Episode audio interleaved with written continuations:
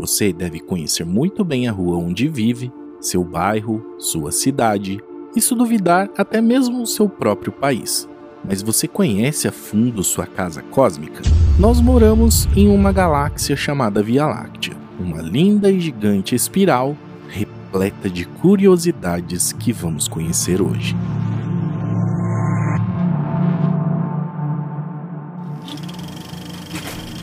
Sabia que a Via Láctea foi batizada pelos gregos? Eles ficavam muito curiosos ao ver o caminho esbranquiçado e brilhante presente no céu. Aí acreditavam que o que viam era o leite que escorreu enquanto a deusa Hera amamentava o bebê Hércules. Por isso chamaram o fenômeno de círculo branco de leite, e o termo foi traduzido pelos romanos como caminho de leite ou Via Láctea.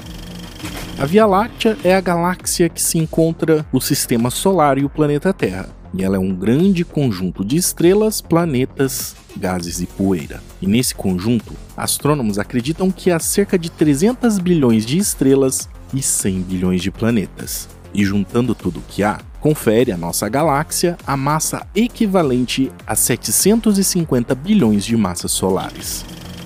No núcleo da galáxia vive um monstro interessante, um imenso buraco negro com 4 milhões de vezes a massa do Sol. E apesar dele parecer grande, ele não é dos maiores, pois existem galáxias com monstros na casa de bilhões de massas solares. Mas o nosso também está crescendo. E sabemos disso porque tem estrelas desaparecendo perto dele. Isso quer dizer que tem gás sendo consumido também. Mas será que um dia vamos cair dentro do buraco negro junto com o Sol? Não. Os buracos negros só exercem influência na região bem próxima a eles. Nós estamos a mais de 20 mil anos-luz de distância. Para que isso acontecesse, teríamos que estar a apenas 0,0013 anos-luz do buraco negro. Ou seja, para corrermos qualquer perigo de ser engolidos, essa distância teria que equivaler a 17 vezes o raio do Sol.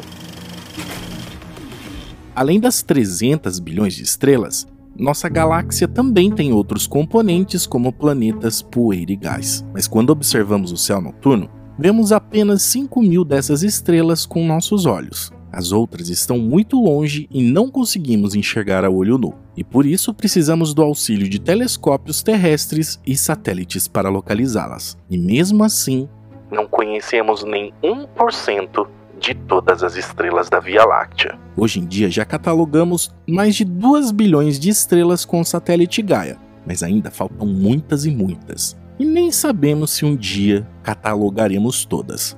Provavelmente não, pois a poeira interestelar funciona como uma parede, dificultando a passagem da luz das estrelas mais distantes.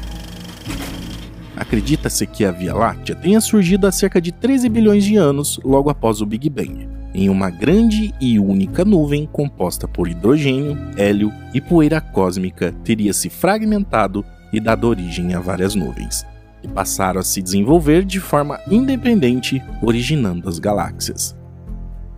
Já o Sol e os planetas do sistema solar teriam sido formados há cerca de 4,6 bilhões de anos.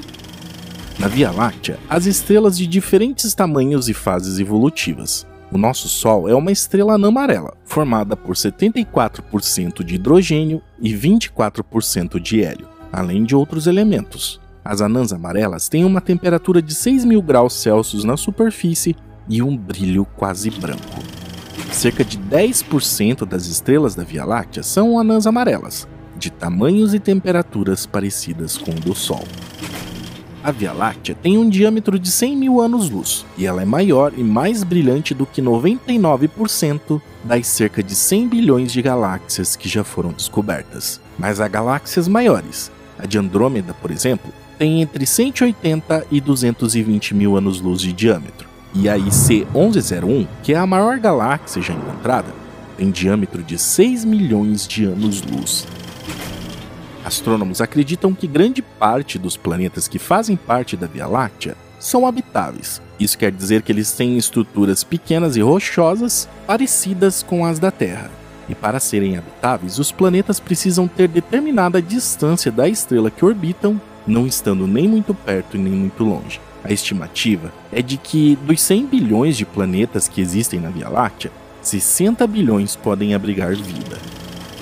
O Sagitário A O buraco negro supermassivo da nossa galáxia pode ser localizado com facilidade no céu à noite, e ele está próximo às constelações de Sagitário e Escorpião, bem no ferrão no rabo do escorpião, escondido por nuvens de gás e poeira.